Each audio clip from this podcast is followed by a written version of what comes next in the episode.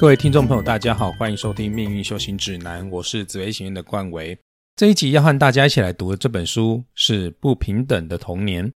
不晓得大家对于现代社会阶级复制的感受深不深呢？我个人呢是出生在一个小康家庭，父母都是受雇阶层。随着年龄的增长，我的生活经历告诉我，人与人之间的社会地位是有着巨大的差别的。社会也将不同的群体按照经济实力的差别进行了阶层的划分。我们生活在一个资源分配极不平均的社会，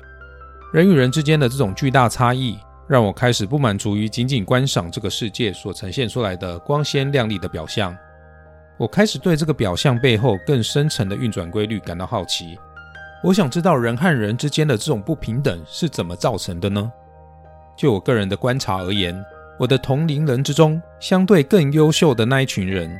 他们背后往往都拥有一个优渥的家庭背景作为支撑。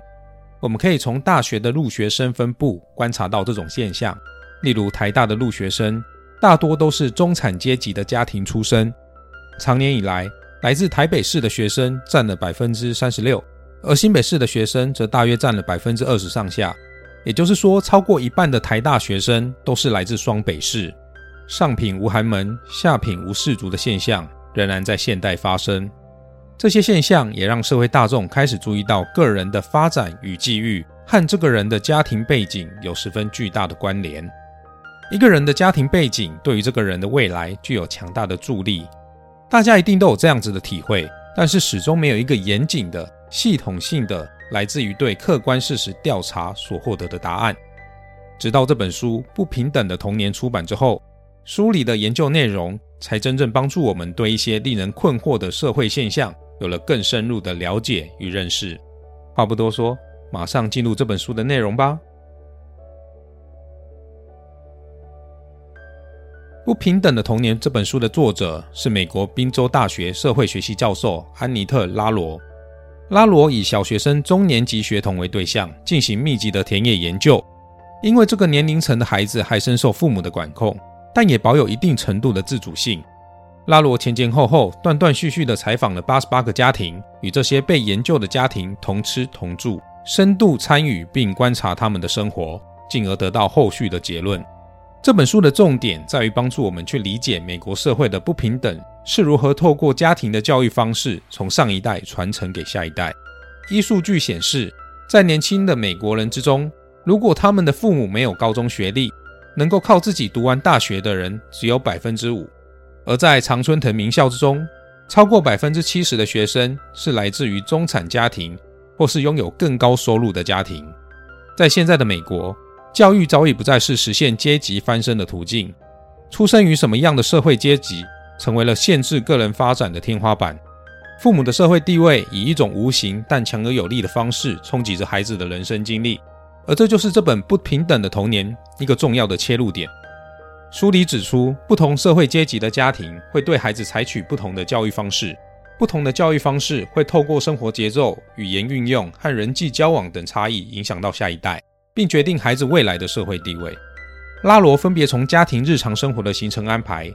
家人沟通时语言的运用，以及家庭与教育机构、教育体制的互动情况来做描述。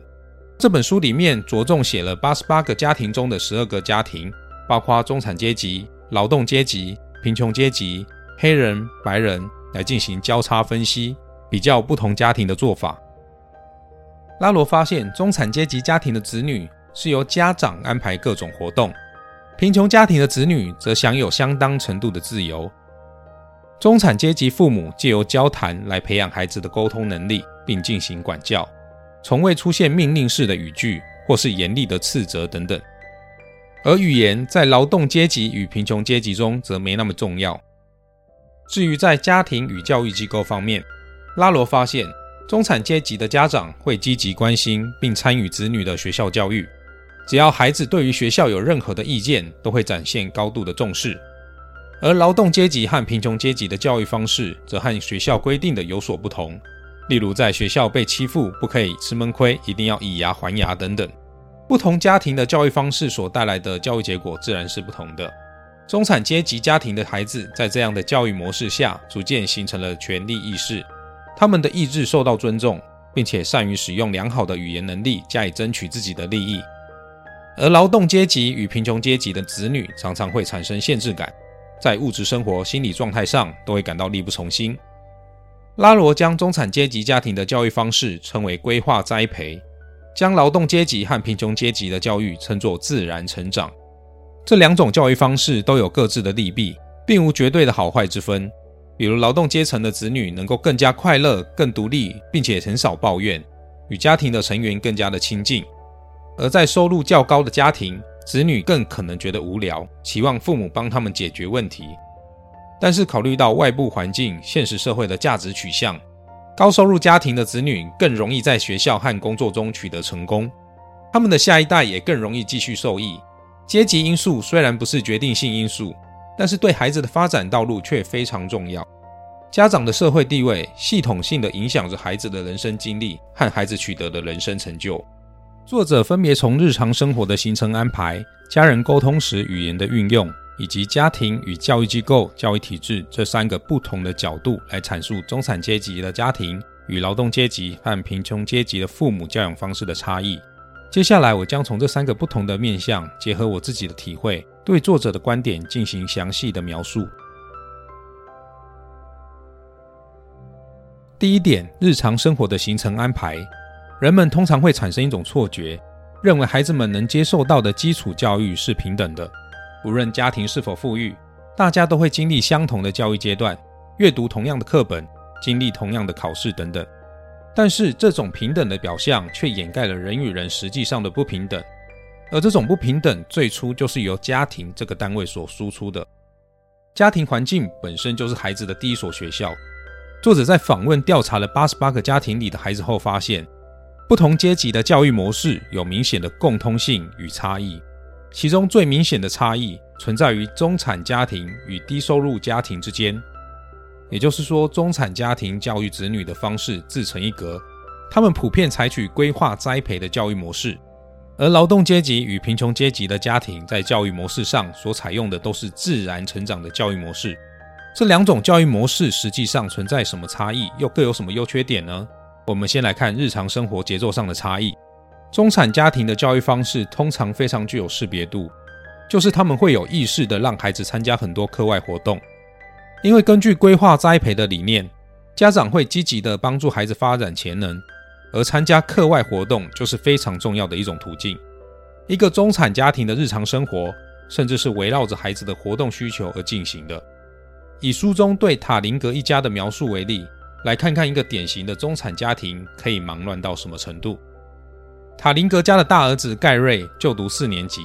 在运动上表现出了自己的天赋和喜爱。他的课外活动包含了棒球、足球、游泳、钢琴和萨克斯风。从书里的一张五月活动行程表来看，盖瑞只有四天暂时没有安排课外活动，而最多的一天，他要参加两场足球比赛、一场棒球比赛，还有一个毕业派对。而这仅仅只是家中一个孩子的活动安排。塔林格家还有另外两个儿子，也面临着各自的课外活动和课后辅导班。而家长呢，最感叹的就是时间不够用，一有时间就是忙着接送孩子参加各种课外活动，常常累得双眼通红，也来不及补眠。生活节奏的忙碌狂乱，就构成了中产家庭的显著标志。那低收入家庭的孩子是如何度过他们的课余时间呢？劳动阶级和贫穷阶级的家长们，通常并不认为课后活动有多少的价值，他们认为这只是打发时间的一种方式而已。虽然安全，但性价比不高。在自然成长的教育策略下，一个合格的家长并不认为去培养孩子的多种兴趣有什么意义。他们甚至不认为孩子的活动应该牵扯到大人的时间和精力。大人们要为了生计忙碌，孩子就哪边凉快哪边去吧。在收入较低的家长心中，大人与孩子之间有一道清晰的界限。家长不会安排孩子们的娱乐活动，而孩子们却因此获得了更多的自主机会。他们可以自己选择玩伴，创造新的游戏，或者干脆自娱自乐。这就是第一个方面的差异。中产家庭采取规划培养的教育方式，鼓励孩子参加各种各样的课外活动。在语言的运用方面，低收入家庭主要将语言作为基本交流工具进行沟通，而中产阶级家庭在交谈的基础上，将语言作为提供知识、娱乐以及锻炼儿童相关表达能力的工具。表达观点和沟通讨论是规划培养所推崇的教育策略。高收入阶层的家长们会有意识的在用字遣词和个人见解上去引导和培养子女。比起简单粗暴的命令，家长更倾向于给孩子一些选择的方向，引导他们进行思考。另一方面，中产家庭的家长通常非常愿意花时间与孩子探讨一些课外话题，这能够提升他们的词汇量。他们还会有意识地帮助孩子熟悉一些社交场合所需要的特殊技能，例如自我介绍、握手礼仪等等。可以说，经过家长们的不懈努力，美国中产家庭的孩子们已经理所当然地把自己放在一个与成年人对等的地位上了。有些十岁的孩子不但能够非常自信地对成年人做出各种评判，甚至能够对政府事务发表自己的见解。看到这样的孩子，不用怀疑，几乎都来自中产家庭。他们的语言见地都是家庭教育刻意引导后的结果。中产家庭的家长们也以能够教育出这样一个个性出众、能表达自我的孩子为荣。而在低收入家庭中，语言主要用于日常对话。他们对孩子的要求是简单的、直接的，要求做什么，不能够做什么，违反会有什么样的惩罚等等。此外，家长们并不会兴致勃勃地去参与孩子的对话。也不会引导孩子进行有深度的交谈。低收入家庭的父母往往不会为了培养孩子的语言能力而说话，语言对他们而言，更多时候只是一种社交工具。指令性的言语也很普遍。总体而言，低收入家庭的沟通要远远少于中产家庭，语言的丰富性、广泛性、深度也大有不足。对于两种不同的语言策略，中产家庭的优势自然是非常明显的。在潜移默化中。中产家庭的孩子们完成了更多的语言训练，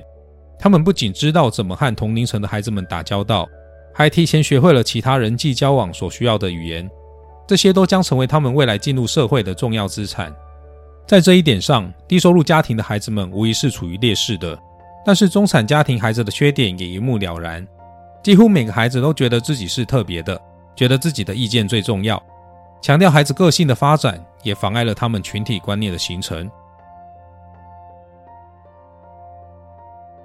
在和教育机构的互动方面，中产阶级家庭的家长常常表现得很强势，常为孩子争取利益，要求相关机构提供个人化服务，与教育机构等专业权威人士平等沟通都是很自然的。他们也鼓励自己的子女这样做。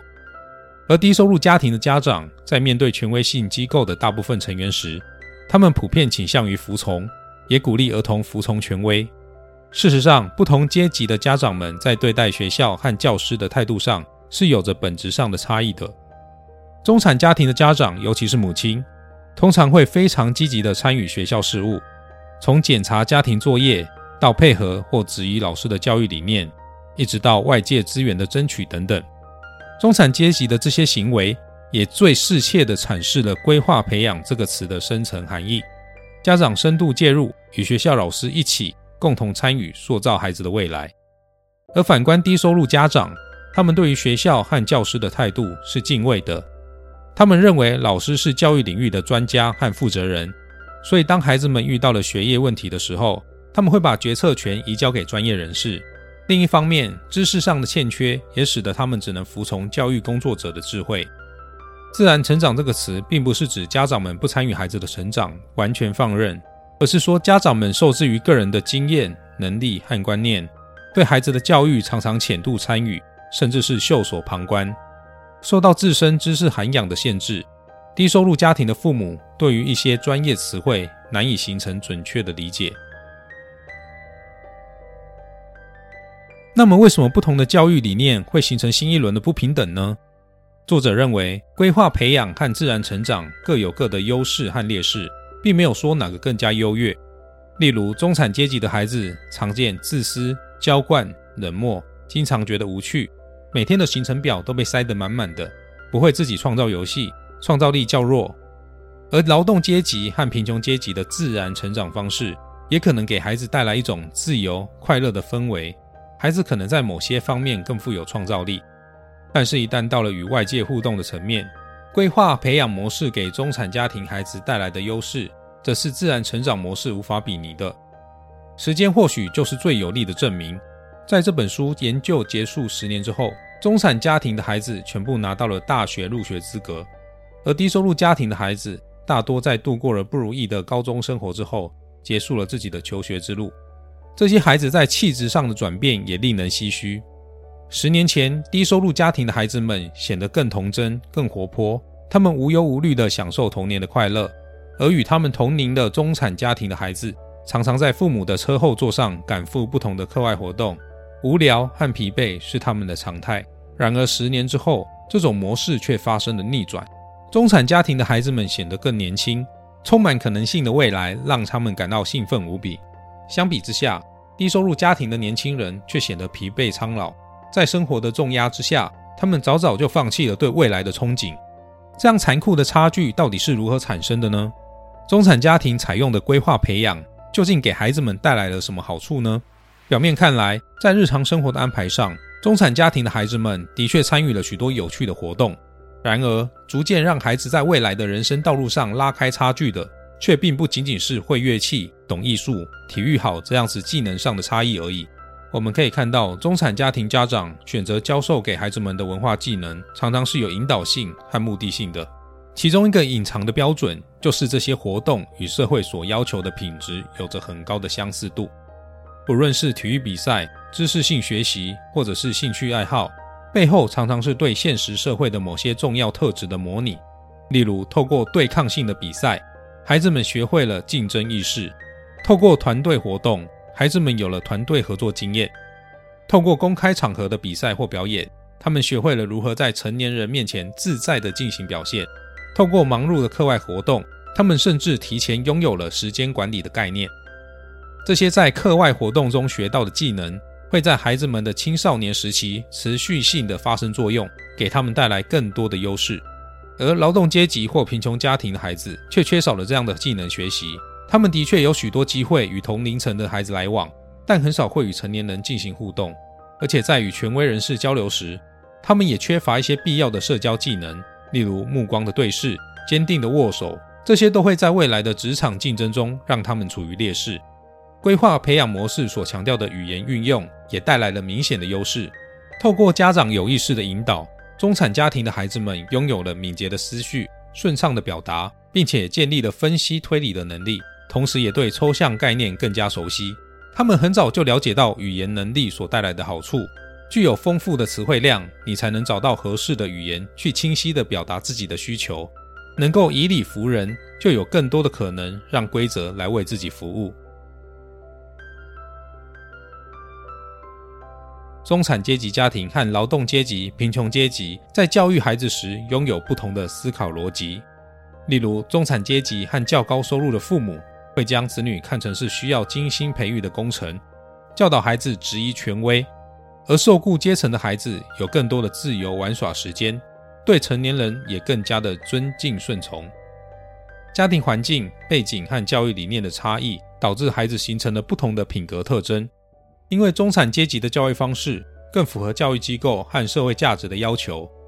他们的孩子也能获得更多的教育资源和社会权利，取得更高的社会地位，并将他们获得的教育传承给下一代。相比之下，自然成长教育理念下的低收入家庭的孩子，则会逐渐表现出一种局促感。尽管他们在朋友面前轻松自若、足智多谋，他们对待兄弟姐妹们真诚而热情。但由于这些技能并不符合真实社会的价值取向，所以这些优点对孩子在未来取得世俗意义上的成功并没有太大的帮助。为什么不同阶层的人会选择不同的教育方式呢？尽管所有的母亲都会说自己很爱孩子，会给予孩子无微不至的照顾，但显然无微不至的具体表现可能是完全不同的。有人负责给孩子吃饱穿暖，有人关心孩子的情绪，给他安抚。有人着重智慧知识上的提升，还有人尽可能的提供资源，创造机会。这里既有家长所拥有的社会资源的差异，也有家长们价值观的差别。社会资源和价值观是如何左右家长们的教育选择的呢？首先是经济条件，许多课外活动都很花钱。对于中产家庭来说，通常最头痛的是捉襟见肘的时间，但对于劳动阶级和贫穷阶级来说，无论是时间还是金钱，都是很大的挑战。就参与活动的花费而言，不仅仅是学费和报名费，还有活动装备、给老师的谢礼、活动后的聚餐等等，样样都得花钱。另外，参与这些活动还需要其他家庭优势，例如有弹性的工作时间、有比较良好的接送条件等等。许多低收入家庭的家长因为没有家用车，所以在时间的使用上非常没有效率，也让孩子们的活动半径大大缩小，只能在住家社区或家里活动。所以我们可以看到，参加课后活动是需要许多资源的，而这些资源都很不均衡地集中在中产家庭这一侧。不仅如此，中产家庭的家长受教育程度更高，这让他们有能力去参与孩子的教育，也就是规划培养。但对于低收入家庭而言，教育工作者的地位处于他们的上层，因此这些家长对教育根本无从智慧，只能让孩子自然成长。除了教育背景之外，家长当下工作的属性，对孩子的教育也产生了非常大的作用。例如，一个任职于管理职的家长，就会有意识的去培养孩子的团队意识、领导能力，因为他们知道哪些是更有价值的技能，从而有意识的去引导孩子获取这些技能。因此，社会资源的差异不仅仅是经济条件，还包含了家长的社会经历、工作状况、教育背景。这些差异又进一步与特定的价值观互相交织。对于低收入阶层而言，并不是说我报不起才艺班，我就少报一些，而是他们根本无法意识到，看似是打发时间的课外活动，是如何和现实社会的评价标准结合在一起的。最后，社会大环境也会左右家长的教育观念。现代社会实际上是一个不断向标准化靠拢的过程，社会越来越追求效率。从学校、医院到餐饮业，随处可见的是以高效率、高利润为导向的消费意识形态。就连孩子的休闲活动，也不可避免地受到这种经济原则的影响。孩子的时间不再由自己随意支配，而是被外包给了各种社会组织，这样才能把有限的时间跟精力用在最具有投资报酬率的事情上。这一系列观念的变迁，其实也是规划培养这种教育理念的社会背景。而显而易见的。中产家庭在这些方面的转变比低收入家庭更快，也更彻底。所以，有些评论人士谴责中产家庭把孩子的生活排得太满，提倡要还孩子一个单纯美好的童年。但是，不能不遗憾地说，这只是一种浪漫的想法。你的社会阶级决定了你的教育方式，阶级始终在默默影响着你的价值输出。为什么不同阶层的人会选择不同的教育方式呢？拉罗所给予的答案是。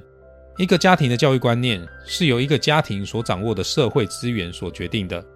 家长的社会地位决定了他的时间安排、语言运用与教育机构的互动方式，而这些系统化的差异又进一步影响着孩子的经历和人生成就。父母们自身的社会资源和价值观决定了他们会采取怎样的教育逻辑和教育行为，而这些观念与行动又进一步塑造了孩子们的未来。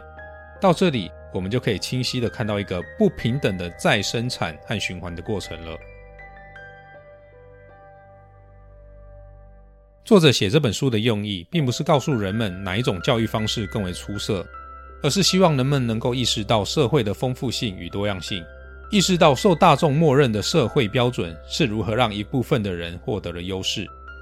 所有的父母当然都希望自己的孩子能够得到最好的教育和照顾。但不同的父母能带给孩子的资源和机会却不尽相同。一个人所取得的人生成就，不仅仅取决于个人的努力，他与这个人的家庭背景、父母的教育理念，这些个人无法决定的因素都有很大的关联。这本书的意义在于让大家看到了真实社会的运转规律。这些内容是我们从小到大接受的考试教育所缺乏的。我也和身边累积了一些社会阅历的长辈交流过类似的主题。得到的答案与书中的内容大致相同，只不过本书的作者是从学术的角度进行了专业的阐述，而我身边的长辈更多是从自身的实际社会经验出发，去分享他所看到的社会现象。二者分别从理论和实际社会经验这两个层面，扩展了我对阶级复制内部运行机制的认识，解开了我一直以来的疑惑。对现实世界的准确理解，是在生活中取得良好结果的根本依据。因为唯有先了解这个世界的运作模式，我们才能在未来取得我们想要的美好结果。希望在听完这一集的内容之后，能够带给更多人有关家庭教育的启发，好好思考上一代对我们的教育模式，以及我们要用什么样的教育方式去教育下一代。这里是命运修行指南，非常开心今天又和大家一起读完了一本好书。如果对于我们节目有任何的建议，都欢迎到 Apple Podcast 留言告诉我哟。我是冠伟，我们下集见，拜拜。